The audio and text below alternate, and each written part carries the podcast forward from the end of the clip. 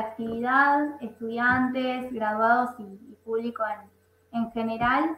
Agradecerles por sumarse a la actividad de estos cursos de especialización en, en Derecho que estamos haciendo desde los consejeros directivos por la franja.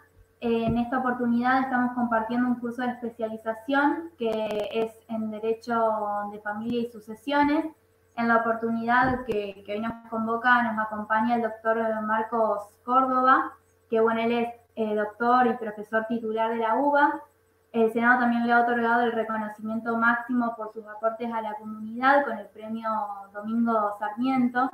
Eh, también es docente en diferentes, en diferentes países, eh, tuvo el premio por la mejor tesis doctoral de la UBA y también dio el discurso en la apertura de la Comisión de, de Sucesiones en, la, en nuestra Facultad de Ciencias Jurídicas y Sociales de la UNL con motivo de las Jornadas Nacionales de Derecho, de Derecho Civil. Así que agradecerle también al, doctor por, por, hacerse un tiempo en su agenda y poder compartir este, este encuentro con todos nosotros. Yo ahora lo que, lo que voy a hacer es salir de la pantalla para que puedan conversar un poco con él, para que vean todo lo que, lo que ha preparado para, para este encuentro y luego, luego haremos el, el cierre correspondiente del curso. Pero bueno, ahora sí ya sin más preámbulos lo dejo con, el doctor. Bueno, buenas tardes, buenas tardes a todos. Tengo que decir que me, da gran satisfacción estar con ustedes. Yo no, me siento un forastero allí, eh, permanentemente estoy allí, yo eh, eh, todos los años festejo fin de año en el patio de la facultad de ustedes, invitado por, las autoridades. Tengo un contacto permanente con los profesores de allá, con el profesor Haga, con, un célebre profesor que se acaba de retirar, pero que dirige el posgrado, que es Francisco Magín Ferrer, eh, con el profesor Saux, con mucha gente de allá con la cual eh, dialogamos permanentemente y, para mí estar con ustedes es eh, motivo de, satisfacción.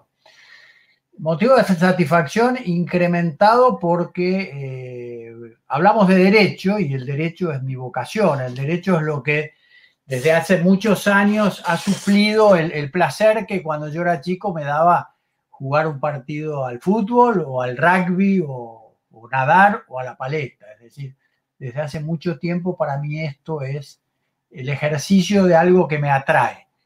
Pero no me atrae hablar, no me atrae dar conclusiones. A mí lo que me atrae es juntarme con personas que son entusiastas del derecho, que, que, creen que el derecho ayuda a la sociedad y producir ideas juntos, producir ideas juntos. A mí me gustan los trabajos colectivos, me gustan el enriquecimiento conjunto. Yo soy, soy un convencido que los aportes de pensamientos distintos son enriquecedores. Eh, y es más, me, he ocupado mucho de hacer obras colectivas. Yo he dirigido el Tratado de la Buena Fe en el Derecho con, con más de 100 eh, profesores, pero no solo de la Argentina, de, la Argentina y de, y de Estados Unidos y de países de Europa y de países de Centroamérica y, últimamente el Tratado de la Buena Fe, del Tratado de la Familia, por ejemplo, donde escriben eh, profesores del litoral, entre otros, la doctora Galifián, el doctor Magín Ferrer, el, doctor eh, Jaure y muchos. Entonces, estar para mí hoy con ustedes es muy importante. Y otra cosa que para mí es importante es no repetir lo que otros ya han hecho.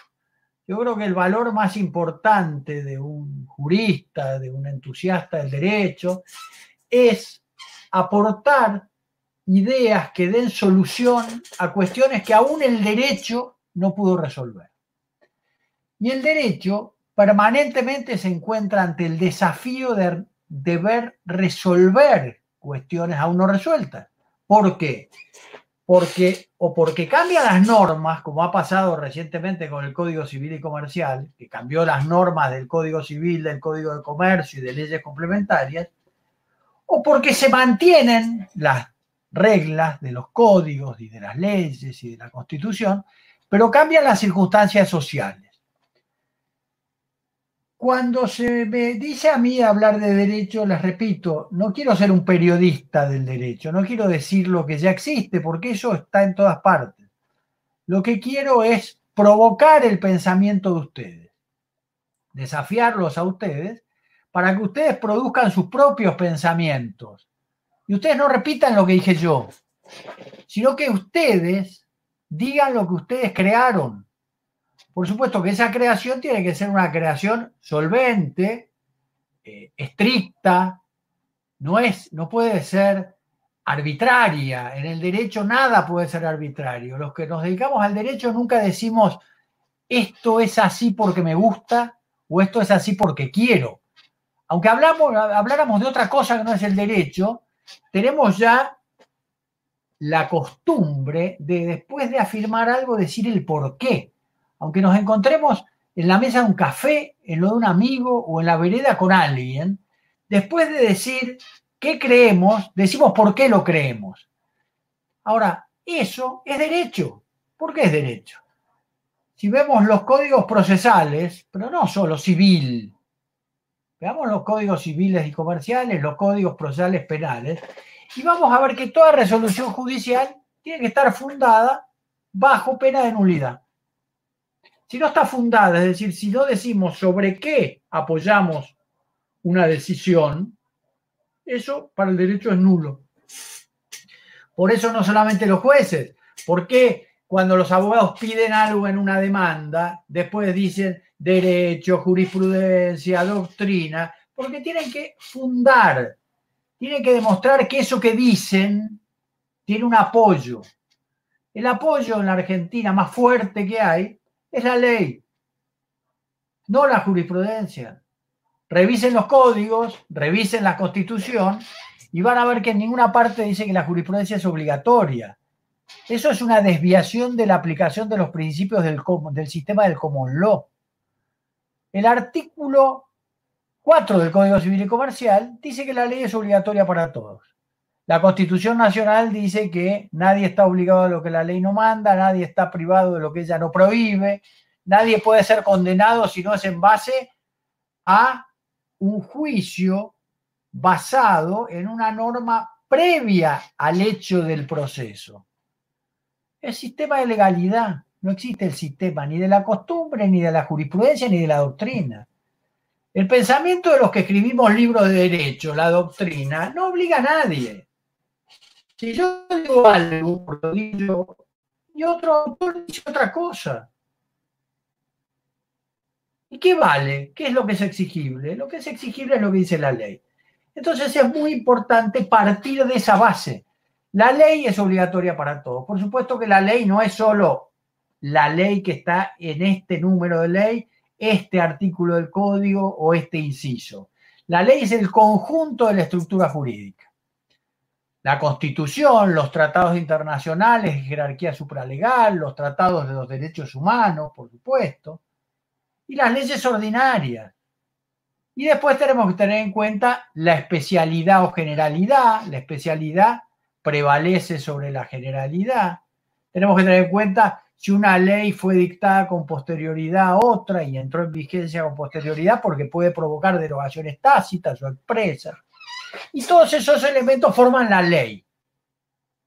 Dice bien hoy el Código Civil y Comercial en los artículos 1 y 2 que nosotros tenemos que aplicar la ley partiendo de la base de su letra, de sus palabras, pero teniendo en cuenta principios de analogía, los valores, los principios generales del derecho, la costumbre en ciertos casos. Eso es el conjunto de la ley.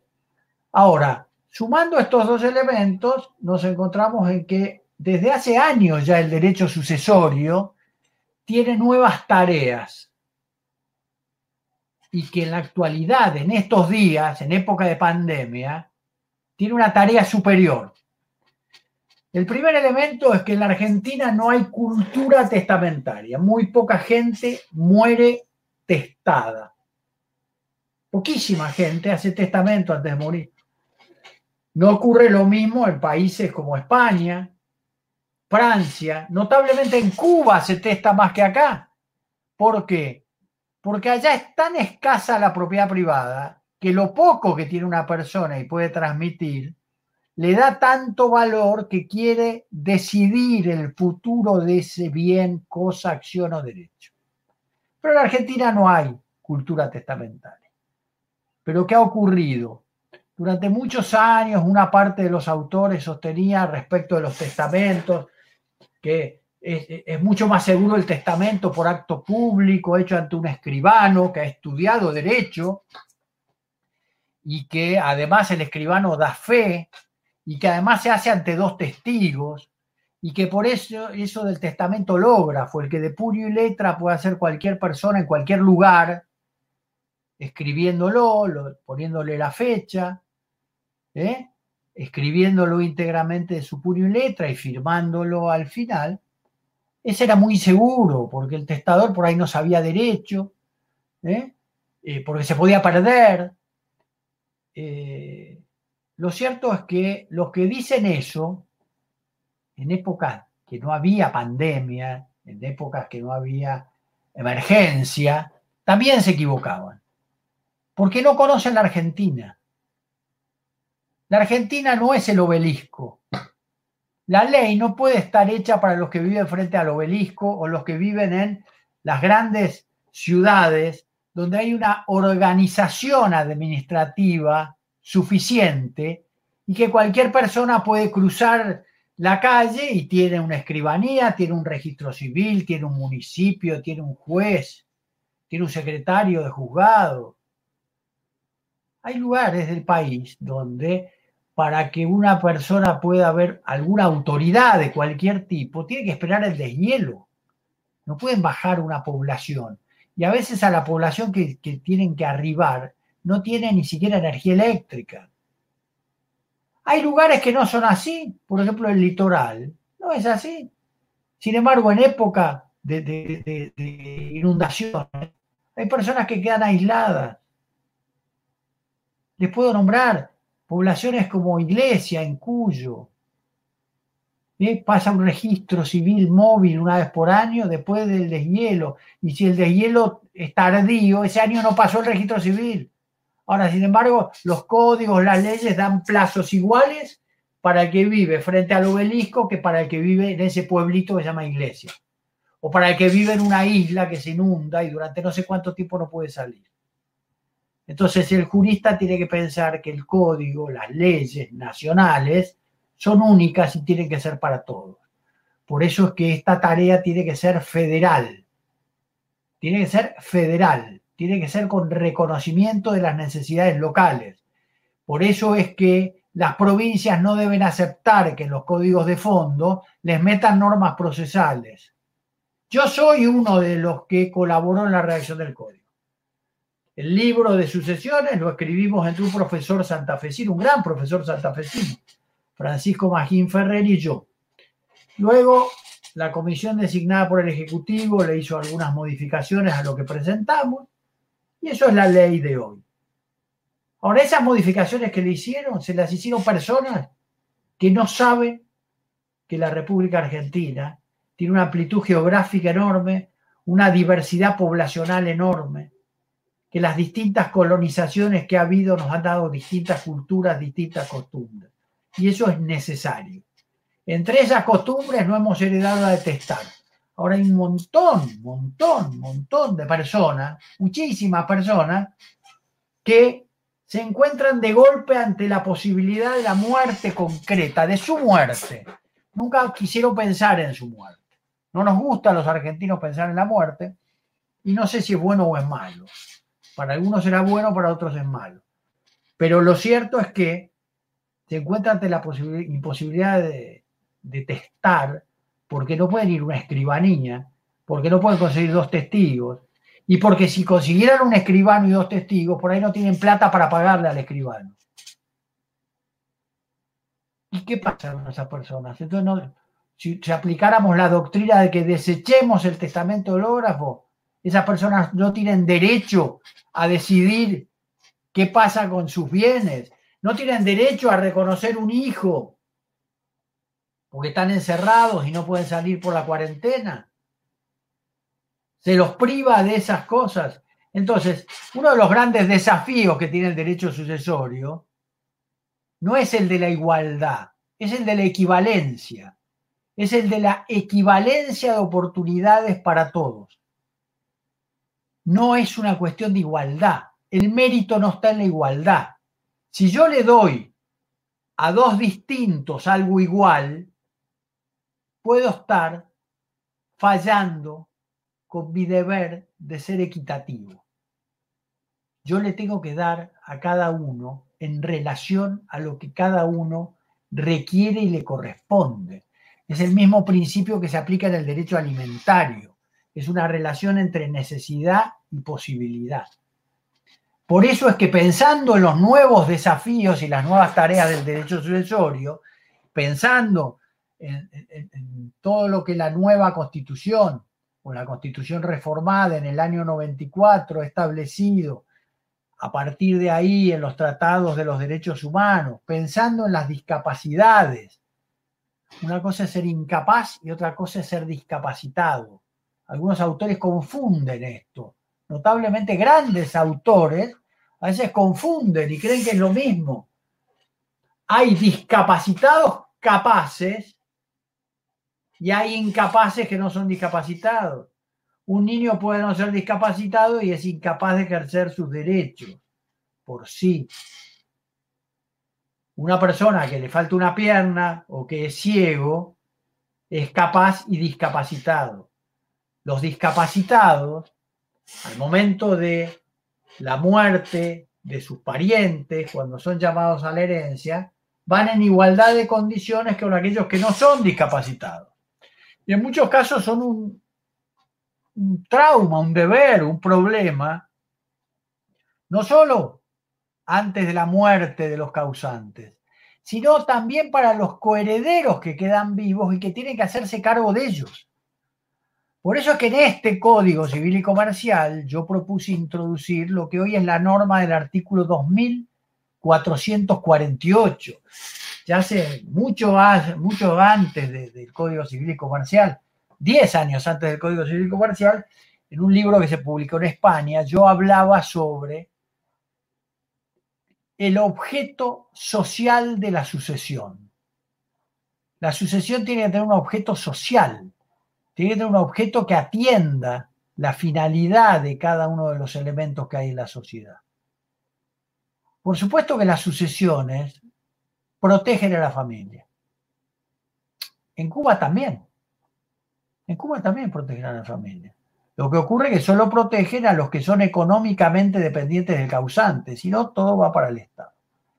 En la Argentina se muere una persona y tiene un hijo discapacitado y la ley hace que ese discapacitado reciba lo mismo que los que no lo son.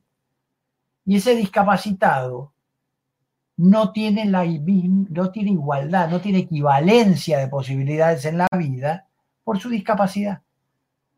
Entonces, la sucesión tiene que tener una función solidaria. La función solidaria es ponerse en el lugar del otro de la relación jurídica. Por eso el artículo 2448 permite que a los ascendientes o descendientes que sean herederos discapacitados, el causante les puede dejar, además de la porción que les corresponda, además de la porción de libre disponibilidad, hasta un tercio de la porción hereditaria, para provocar con eso una equivalencia. Y si son dos los discapacitados, se repartirá entre ellos en la medida que lo disponga el causante, que es el que va a conocer cuál es el grado de discapacidad y la obstrucción que le causa a ellos.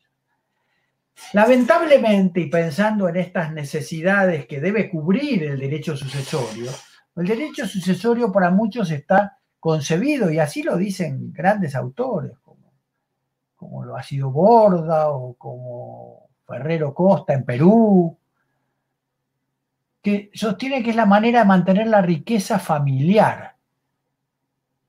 Un modo de mantener la riqueza familiar. ¿Se puede mantener la riqueza familiar con abstracción de las necesidades del resto. yo creo que el principio más importante que debe regir y que hasta ahora en la Argentina no se reconocía, recién mencionaba la, chica que me presentó, Gatti, decía, le dieron el premio Sarmiento. Cuando me dieron el premio Sarmiento, una de las cosas que quiero, yo desarrollé el principio de la solidaridad jurídica. En la Argentina ningún autor reconocía la solidaridad como un principio general del derecho. Hace unos cuantos años yo empecé a trabajar en esto, en oportunidad que, me convocaron para dar una conferencia en el Parlamento de Berlín y empecé a hablar sobre la necesidad de que se reconozca la solidaridad como, como la base de todo ordenamiento jurídico. Y, tuve la suerte que eso luego se transmitió a Austria, a Italia, etcétera, etcétera, y llegó a, la Argentina. Hoy ya son muchos los autores que, con cita de aquello que hice, mencionan a la solidaridad como un principio general del derecho. Hace pocos días se publicó en la ley un, artículo de un autor Laje de apellido, donde menciona un poco la relación entre eh, la solidaridad jurídica y la buena fe. Y, hace mención de todo esto que les digo. Ahora, la, solidaridad tiene un orden de jerarquía. El primer ámbito en que se debe solidaridad es en el ámbito familiar, luego en la población cercana, luego en el país y hoy, hoy con la globalización, en todo el mundo en todo el mundo. ¿Y cómo, cómo se aplica esto a las sucesiones? Bueno, ya les digo, el 2448 establece lo del discapacitado. Ahora, el Código Civil y Comercial pudo haber establecido algo más muy valioso teniendo en cuenta las características de Argentina.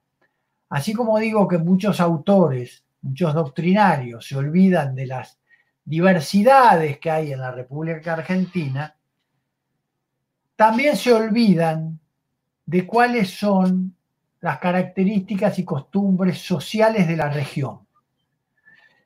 En la Argentina, todavía hasta el día de hoy, hay muchas personas que sacrifican parte de sus derechos para atender a algún padre de edad avanzada que no puede ser autosuficiente o enfermo es más, si, revisaran la literatura de hace unos años, verían que eh, muchas mujeres incluso sacrificaban su estado civil, no se casaban porque, porque se quedaban cuidando al padre viudo o a la madre viuda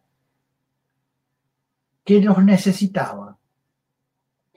A lo mejor algún hermano o hermana de este que se quedaba sacrificándose, se iba a la ciudad a estudiar y estudiaba medicina o abogacía o lo que quisiera, y esta persona no, porque no podían irse los dos a estudiar o a ejercer el comercio o lo que fuese, porque alguno se tenía que quedar cuidando a los necesitados. Hoy pasa, pasa tal vez algo menos, pero sigue pasando. Hoy hay mucha gente grande que ante esa situación interna en eh, instituciones que se dedican a cuidar a personas de edad avanzada, que antes prácticamente no existían, los, asilos de ancianos eran muy poquititos y, podían acceder muy pocos.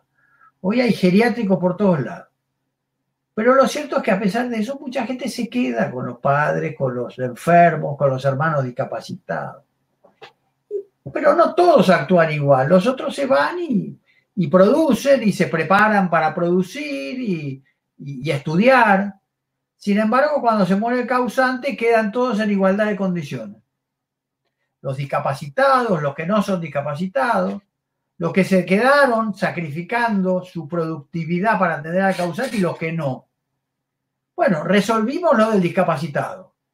Pero yo había ofrecido, le había propuesto a la comisión que designó el Poder Ejecutivo en eso que instrumentamos con Magín Ferrer, que el mismo beneficio se le pudiese otorgar a aquel heredero que sacrificaba su capacidad productiva para asistir al causante.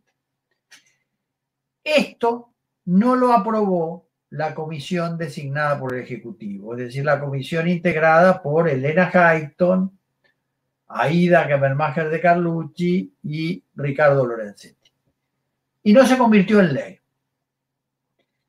No está perdida la esperanza de que esto llegue a la ley porque el anteaño pasado y el año pasado, el Ministerio de Justicia elaboró un proyecto de reforma del Código Civil y Comercial, donde se tocaban algunas cuestiones sucesorias, y en ese anteproyecto se previó también establecer esto que les estoy diciendo. No solamente que el discapacitado pueda recibir más, sino que el que sacrificó su capacidad productiva también pueda producir más. Los desafíos que hacen a la solidaridad y los desafíos que hacen a la equidad son aquellos que llaman hoy al derecho. El derecho, no solamente el derecho sucesorio, el derecho sucesorio, el derecho de familia. ¿eh? Ustedes fíjense, con una buena motivación se, se intentó darle algunos derechos a las personas convivientes, pero no unidas en matrimonio. Creo yo que con una muy buena intención, tal vez no de manera suficiente la ley. Es decir, hoy si la, si la, la unión convivencial no está registrada, según dice el artículo 522 del Código Civil y Comercial, el conviviente no tiene protección de la vivienda, no tiene protección de los muebles indispensables de la vivienda, aunque esté registrada no tiene derecho de transmisión sucesoria. Y este es otro de los grandes desafíos del derecho sucesorio de hoy, es una de las tareas. La sociedad argentina ha decidido que no le interesa tanto como antes el matrimonio. Se celebra la misma cantidad de matrimonios hoy en la Argentina que en la década de 1950, cuando la población era un poco menor a la mitad de la actual. Es decir, hay un desinterés por eso. Ahora, cuando se regularon las uniones convivenciales, se lo hizo motivados fundamentalmente en aquella época, las cosas han ido cambiando un poco, en que muchas mujeres, después de vivir durante muchos años con un hombre, ese es el ejemplo claro, eran abandonadas por el hombre. Algunas eran abandonadas voluntariamente, el hombre las dejaba, a veces las cambiaba por otras, a veces simplemente las dejaba y no las cambiaba, o a veces las abandonaba involuntariamente, es decir, se moría. Y la pobre mujer, que no era productiva, económica, porque se dedicaba a las tareas del hogar, quedaba en el desamparo. Lo cierto es que hoy eso, la unión convivencial ha querido mejorarlo, pero para mí de manera sumamente insuficiente, pues ya les digo, no hay derecho de transmisión hereditaria. En Argentina había habido seis proyectos de lo que se denominaba concubinato, con Estado parlamentario, ¿no? Por eso son proyectos, si no serían anteproyectos. Los seis establecían transmisión sucesoria. Hace muchos años yo eh, presenté en el Senado de la Nación un proyecto que se llama Pactos de Convivencia Solidaria, donde los convivientes no estaban obligados a ningún deber, ni tenían ningún derecho, salvo aquellos que pactaran. Pero tenían todos los que pactaran. Por ejemplo, derecho de transmisión sucesoria, sí lo pactaban. Con lo cual se creaba incluso una excepción a la prohibición del testamento conjunto, porque si es un pacto, se hace una especie de contrato, por denominarlo así, aunque no, no sería de contenido económico exclusivamente, en ese contrato se puede establecer que haya una transmisión sucesoria recíproca de la cuantía que las partes o de, de la cuota que las partes determinen en la medida que no afecten el orden público. Que haya deber alimentario en la medida que las partes lo pacten. Que haya deber de convivencia si es que la parte lo pacta. Que haya transmisión del derecho previsional, porque fíjense que hoy hay derecho previsional para los matrimonios, derecho previsional para los concubinatos, hay derecho previsional para las uniones convivenciales, sean estas homo o heterosexuales. Ahora, ¿qué pasa cuando conviven dos o más personas, pero no en aparente matrimonio? No por atracción sexual, simplemente porque se asisten, simplemente porque necesita uno del otro, sin que haya entre ellos relación sexual, pero viven en el mismo lugar porque necesitan vivir en el mismo lugar, porque las jubilaciones son insuficientes, porque, para darles un dato, por ejemplo, en la ciudad de Buenos Aires el 35% de las viviendas son unipersonales, pero hay déficit de vivienda. ¿Cuántos casos hay de personas de edad avanzada que podrían unirse solo para decir, mira, yo aporto la vivienda, vos venís a trabajar acá, me cuidás porque yo ya soy grande y necesito que me asistan, o haces, eh, mantenés el jardín o cada tanto pintás algo, juntamos las dos jubilaciones, pagamos juntos los impuestos y por las dudas yo me muera primero, yo te dejo un derecho a la vivienda por determinada cantidad de años o te dejo una cuota de la herencia en la medida que me afecte el orden público. Eso no está permitido en la Argentina.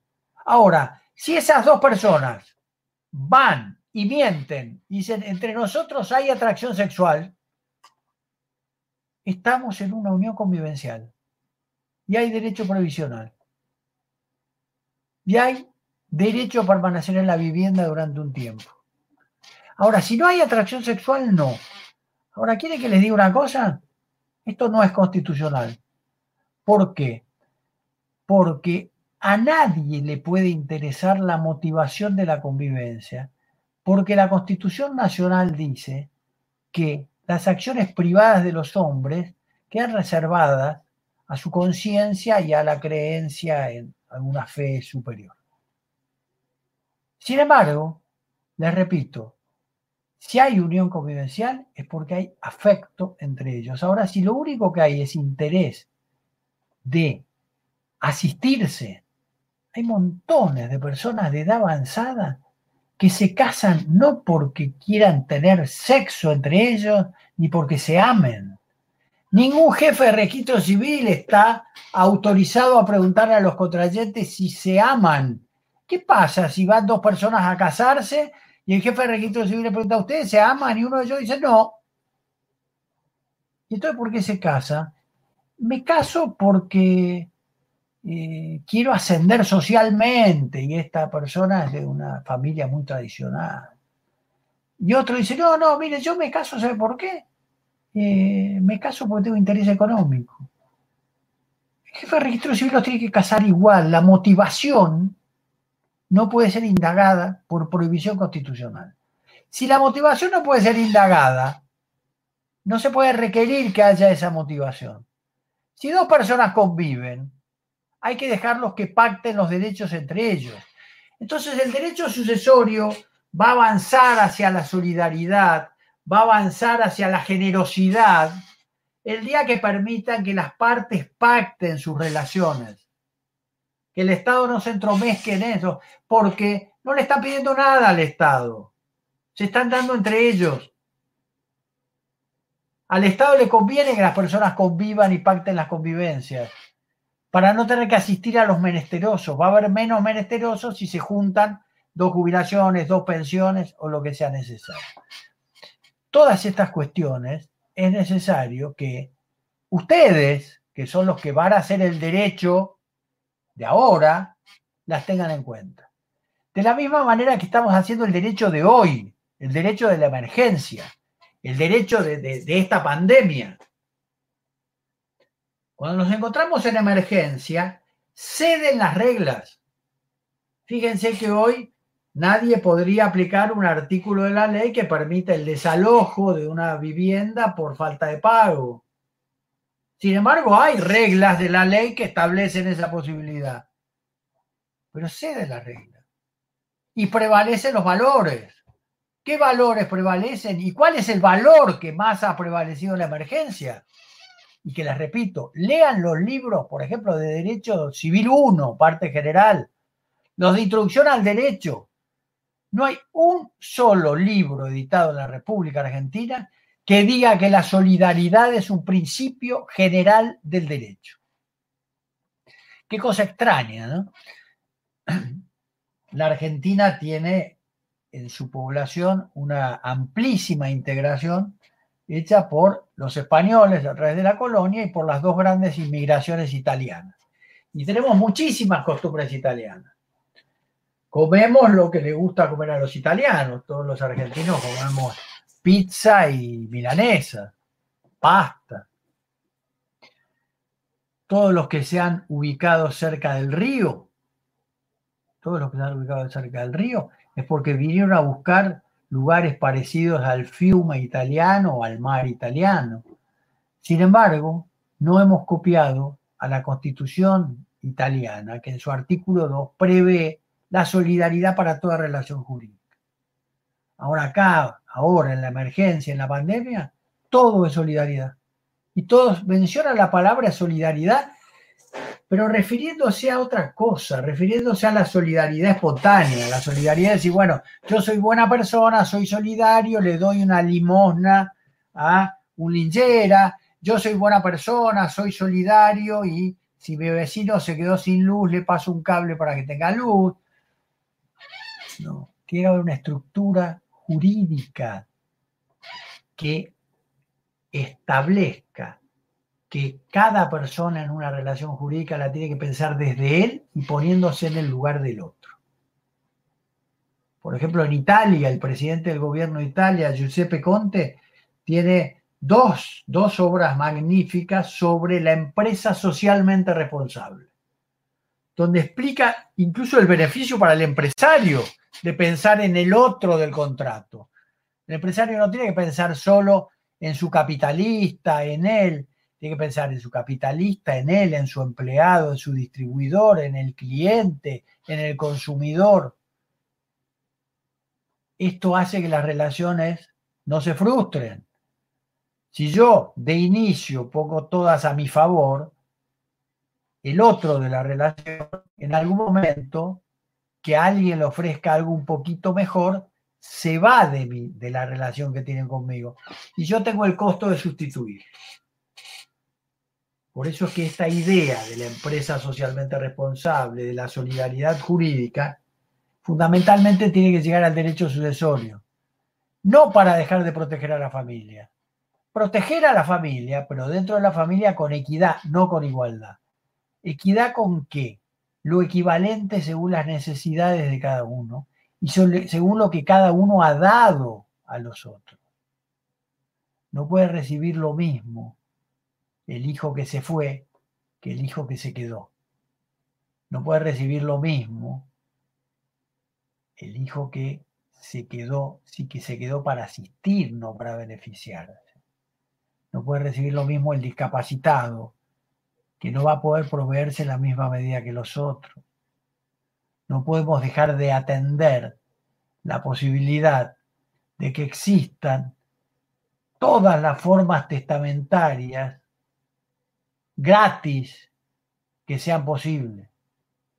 Yo me he ocupado ya desde hace muchos años, por ejemplo, de que había ciertas formas de testamento prohibidas para los ciegos había ciertas formas de testamento prohibidas para los sordomudos.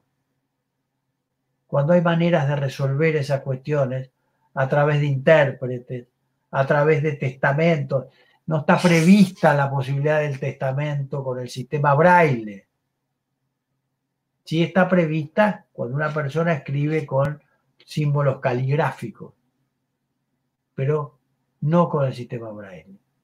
Entonces, necesitamos que el derecho piense no solo desde uno, sino también desde el otro. No puede ser que se conciba como un valor positivo el mantenimiento de la riqueza, lo cual no quiere decir que se vea un valor en el empobrecimiento. Nadie está planteando que los bienes vayan al Estado. Nadie está planteando que los bienes le vayan a otro. Simplemente que se mantenga esto. La sucesión es un elemento de protección de la familia. No importa que lo diga yo, lo dice la ley. ¿Por qué lo dice la ley? Porque fíjense que todas las porciones hereditarias forzosas que establece la ley son para miembros de la familia. el cónyuge, que está unido por un vínculo matrimonial, ascendientes o descendientes, unidos por vínculos parentales, son forzosos. Y luego, los no forzosos, que son los colaterales, pero que son parientes. Es decir, todos los llamamientos que hace la ley es a miembros de la familia. El artículo 2337 del Código Civil y Comercial es otro enorme acierto pensando federalmente. Habla de la investidura de heredero. Hasta hace muy poquito, hasta hace muy poco, recién, recién decía cuando me presentaba que a mí la tesis doctoral me habían dado el premio a la mejor tesis sobresaliente del derecho. Mi tesis, lo único que dice es lo que dice la ley, pero aplicado como dice la ley.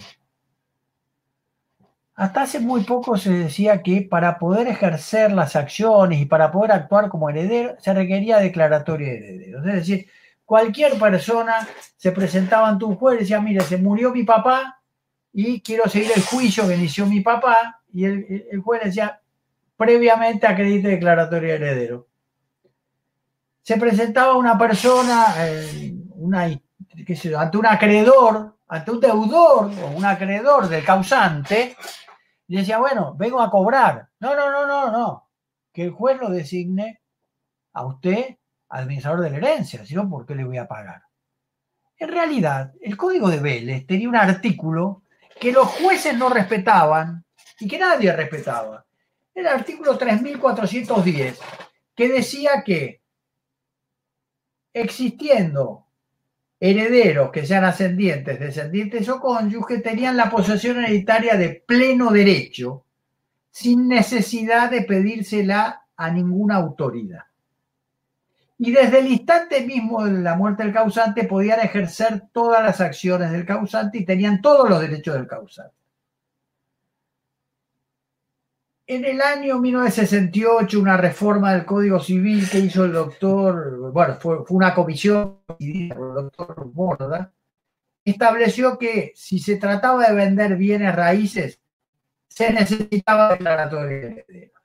Y a partir de ahí, todos los jueces dijeron, bueno, la declaratoria de heredero está bien, porque es, más seguro que un juez diga que sos heredero que que venga una persona y te diga que es heredero. Entonces vamos a pedir la declaratoria para todos. Mi tesis doctoral lo que decía es que no. Que es más, que en la época muy anterior a la independencia de este territorio, ya había una ley de esas leyes que se dictaban en España para las Indias, las leyes recopiladas, que decía, allí donde haya herederos forzosos, no se entrometan los jueces y dejen que ellos hagan. ¿Por qué? Porque no existe en el ordenamiento jurídico argentino lo que se llama la herencia adyacente. Se muere una persona y no se suspende nada. No se suspenden las asambleas en las sociedades, no se interrumpen las prescripciones. Eh, si, el causante tenía que pagar una cuota y no pagó, le corren los punitorios, los moratorios, los sancionatorios, todo. Sin embargo, para poder hacer algo, tiene que ir a pedirle al juez que lo declare heredero y primero además le van a pedir que publique dictos. Plantéense esta situación. Vamos a, la que más le interesa a los abogados. Se muere una persona que tenía muchas acciones o muchas cuotas societarias en una persona jurídica. Iba a haber una asamblea para decir algo muy importante inmediatamente, a lo mejor el mismo día de la muerte del causante o al día siguiente. Si los herederos quieren ejercer los derechos políticos del muerto, según esta teoría de esta doctrina y de, la jurisprudencia, tenían que pedir al juez declaratoria de herederos o designación de administración para ir a la asamblea. Si no iban a la asamblea, aunque el muerto hubiera sido el mayoritario, nadie iba a poder votar por él. Y a lo mejor los minoritarios decidían una emisión accionaria que dejaba al mayoritario como minoritario, o la venta de la planta fabril, o el cierre de la fábrica. Cuando la ley, hoy en el 2337, antes en el 3410, dicen que ascendientes, descendientes y cónyuges tienen todos los derechos que tenía el causante. Este nuevo código pone una limitación. Dice, si son actos de administración o disposición, se requiere unanimidad de los herederos, de los herederos conocidos, porque cada tanto aparece alguno desconocido por ahí. Pero que si un heredero ejerce oposición, se presume su voluntad. Es decir, si yo soy uno de los herederos y hago algo y mis hermanos, todos herederos, hijos del causante, no se oponen, mi acto es plenamente válido. Es decir, voy yo solo a la asamblea con el acta de función y mi partida de nacimiento, y ya sé lo que me van a contestar muchos. Me van a decir, doctor, no lo van a dejar entrar a la asamblea. ¿Por qué? Porque usted no es el que figura como titular de la cuota social o de las acciones pero es muy probable que no me dejen entrar a la asamblea. ¿eh? También es probable que a veces al titular de una cuota social o de acciones societarias no lo dejen entrar. ¿Qué hace ese hombre? Deja constancia que no lo dejaron entrar y luego va e impugna a la asamblea. Va y le quiere cobrar a un deudor y si el deudor no le paga, lo pone en mora. Como si yo vivo le quiero cobrar a un deudor y no me quiere pagar, un poco en mora, dejo una constancia con un acta notarial o llamo dos testigos y hago una actita firmada en un instrumento privado que hace prueba. Es cierto, puede ser que no me dejen entrar, puede ser que no le hubieran dejado entrar a la causante también. No importa, yo tengo el derecho. Me presento ante el juez, le digo, mire, señor juez, la asamblea es nula. ¿Sabe por qué? Yo me presenté, lee el 2337. Yo tenía los mismos derechos que el causante y ningún coheredero mío se opuso. Todas estas herramientas ya están en el código. ¿eh? Esto del 2337 que se llama investidura hereditaria de pleno derecho está en este código y estuvo en el de Vélez siempre. Y nunca se supo usar recién hasta la década de 1990, donde muy de a poco se logró ir torciendo la postura de los jueces. Hoy, por ejemplo, en Santa Fe, profesor de, de la Universidad del Litoral, el doctor eh, Gutiérrez de la Fontana sostiene esto. Hoy les estoy hablando de un profesor de, la nueva camada. La nueva camada empezó a aplicar el derecho como debe aplicarse el derecho, allá en el litoral. Todavía muchas partes de la Argentina no. Todavía no se dan cuenta que en el país no tenemos jueces en todas partes para ir a pedir declaratorias o designaciones de administradores. Tampoco se dan cuenta que en épocas de inundaciones, en épocas de, atascamiento de caminos, en épocas de nevadas, etcétera, etcétera, tampoco se puede recurrir a las autoridades. Por eso es que Vélez preveía todo esto y daba solución. No podemos nosotros hacer la ley desde las grandes ciudades y olvidarnos de los otros. Tenemos que hacer ley que sea válida para todas las circunstancias posibles. Para los que están cerca, para los que están lejos, para los que viven cerca de los puertos y lejos de los puertos, para los que tienen momentos de obstrucción geográfica o no, o los que tenemos pandemia o no. Hay que pensar desde la postura del otro. Hay que pensar que el mayor valor está en pensar no solamente en uno, sino en pensar en uno y en el otro de la relación jurídica, aún en las relaciones comerciales. Les pongo un ejemplo concreto, chiquito y rápido por una cuestión de tiempo. Supongamos que yo soy una gran fábrica de bebidas gaseosas, la más grande que se les ocurra, y quiero contratar a alguno de ustedes como mi distribuidor siendo yo quien soy, seguramente lo que le voy a ofrecer es que usted adhiera al contrato que yo le propongo. Y como usted va a tener que adherir, porque si no, no va a poder ser distribuidor de esta gran fábrica que le estoy diciendo, me voy a poner todas a mi favor. y le voy a exigir un gran sacrificio. Después de un tiempo que usted hizo la clientela y que ya conoce la zona y el lugar, viene el mayor competidor de esta gran fábrica de gaseosas, que es otra gran fábrica de gaseosas, no tan grande pero muy importante. Y le dice, mire, yo por distribuir le voy a dar uno o dos puntos más que aquel. Usted se va a ir con el otro, por esos dos puntos más. Yo lo voy a perder. Voy a tener que salir a buscar un sustituto y ese sustituto le va a llevar un tiempo conocer la zona, recuperar la clientela. Es decir, nuestra relación no va a ser sustentable. Si al inicio de la relación yo hubiera pensado también en sus intereses, hubiéramos consensuado un contrato que fuera beneficioso para los dos. Para mí, por la estabilidad. Y para usted, porque desde el inicio estaba en condiciones de lograr la satisfacción necesaria. El derecho sucesorio tiene que pensar en todos. Tiene que pensar en los ciegos, en los sordos mudos, en los discapacitados, tiene que pensar en aquellos que se sacrifican por el causante, tiene que respetar la ley, hay que aplicar la ley, hay que leer el código. Es más importante leer el código que leer lo que escribimos nosotros. Lo que escribimos nosotros no es obligatorio. Lo que dice el código es obligatorio. Estas son brevemente algunas ideas. Si alguien quiere hacerme una pregunta, provocar una conversación, mejorar lo que he dicho, lo voy a recibir con enorme satisfacción. Gracias.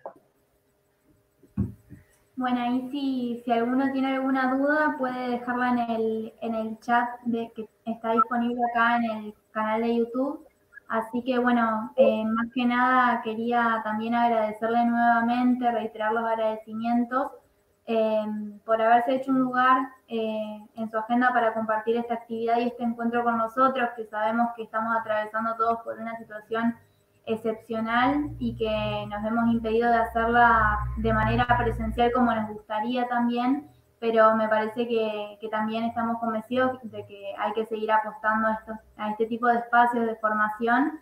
Así que agradecerle por, haber aceptado eh, gentilmente nuestra invitación para hacer el curso de manera virtual y obviamente que esperamos recibirlo nuevamente en nuestra casa de estudios cuando así eh, nos veamos posibilitados de poder hacerlo y agradecerle a todos los chicos que se estuvieron sumando también a la actividad, tanto estudiantes como graduados de nuestra, de nuestra facultad, de nuestra universidad y público en general que se haya sumado. Recordarles que el video va a quedar guardado en el canal de YouTube por si alguno quiere reverlo o si quiere repasar alguna otra cuestión, esto va a quedar guardado. Eh, y si alguno tiene alguna duda también puede realizarla mediante el chat. Pero bueno, agradecerles a todos y especialmente a usted, doctor, por, por hacerse un tiempo en su agenda y poder compartir toda esta actividad con, con nosotros. Sí, mire Valentina, yo le quiero decir algo. Aunque esto hubiera sido un sacrificio, hubiera sido un sacrificio con mucho gusto. Pero no fue ningún sacrificio.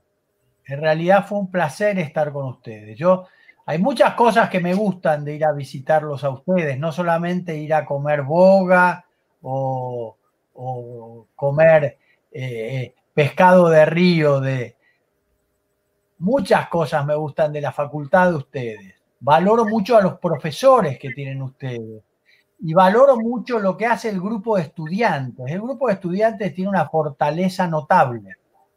Notable. Todos los años yo eh, eh, desde hace muchos años que viajo allá.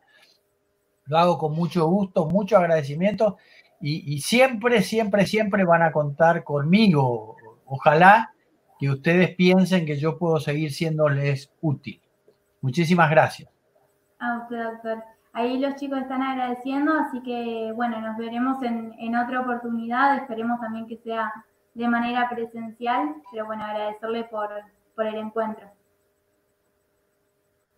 Bueno, muchas gracias y hasta pronto, hasta pronto. Nos vemos en esta circunstancia o en cualquier otra. Siempre vamos a estar juntos. Muchas gracias. Adiós.